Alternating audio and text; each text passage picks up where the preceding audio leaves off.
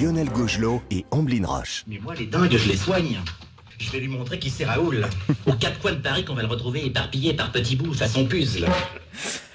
Éparpillé façon puzzle. Oui, l'histoire dingue d'Anissa Haddadi, comme il se doit les présenter. Ce matin, euh, Anissa, c'est l'histoire euh, dingue d'un nouveau portrait d'un homme euh, hors du commun que vous Oui, nous proposez. Oui, hein. oui, un homme que vous connaissez, Lionel. En tout cas, vous le suivez.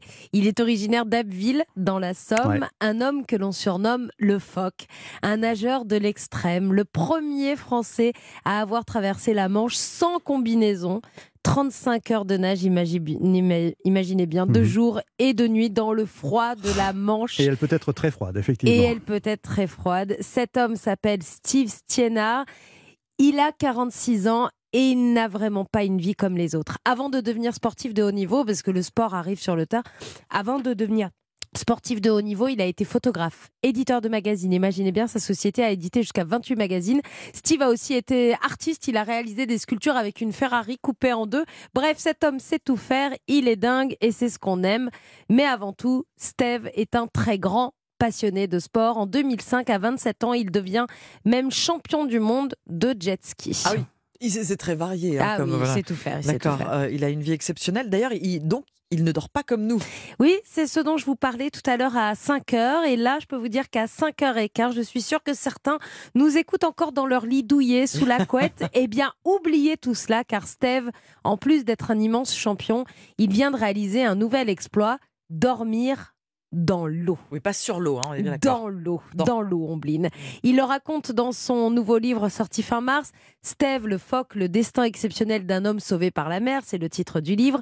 Cela fait quelques années que j'expérimente le sommeil dans l'eau.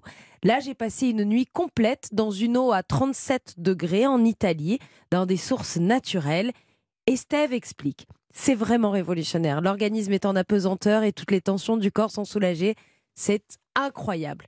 À le lire comme ça, on a tous envie de dormir Mm. dans l'eau. Bon, Ouais. Ou ne surtout le à faites 37 pas. degrés. oui, Ouais. voilà. Bon, Enfin, ne le faites pas chez vous. Ouais. euh, je vous vois venir, Lionel, dans votre baignoire là. Ne le faites pas. Il faut quand même entre- être entouré de professionnels. Et Steve était entouré de son de son entraîneur. Vous pouvez suivre le quotidien et les exploits de Steve sur son compte Instagram Steve Stienard. C'est un vrai voyage. D'ailleurs, sur son compte Instagram que vous, vous pourrez voir la vidéo de Steve en train de dormir dans l'eau en Italie. Vous verrez également son évolution physique et comment Steve a développé sa masse musculaire pour pouvoir résister dans l'eau. Tiens, vous savez pourquoi on l'appelle le phoque? Bah, Peut-être pour justement le- la, la- la graisse, pour pouvoir La su- couche de graisse, su- ouais. ouais, survivre dans l'eau. Eh bien, on l'appelle hein. le phoque. Ouais. pa- Il a grossi. Ouais. Vous l'aviez vu avant, vous, Mm. euh, Lionel. Eh bien, parce qu'il ne se nourrit que de poissons gras. Mm. Ah, d'accord. hareng, sardines, maquereaux en choix. Mm. Voilà, pour Steve. Bon, euh, quand, quand, il, quand il dort dans l'eau, quand il fait des bulles, Ouais. il, il a, il a des bouteilles euh, il Non. a, Non, non, vous verrez. Regardez la vidéo sur Juste Instagram. visage Il euh, fait comme on fait l'été à la plage, la planche. Ah d'accord Eh, Mais c'est quand même un peu dangereux, euh, non, Non, vous verrez, vous verrez. Il explique tout sur son compte Instagram. Merci Anissa. Europe 1 Bonjour. 5h18.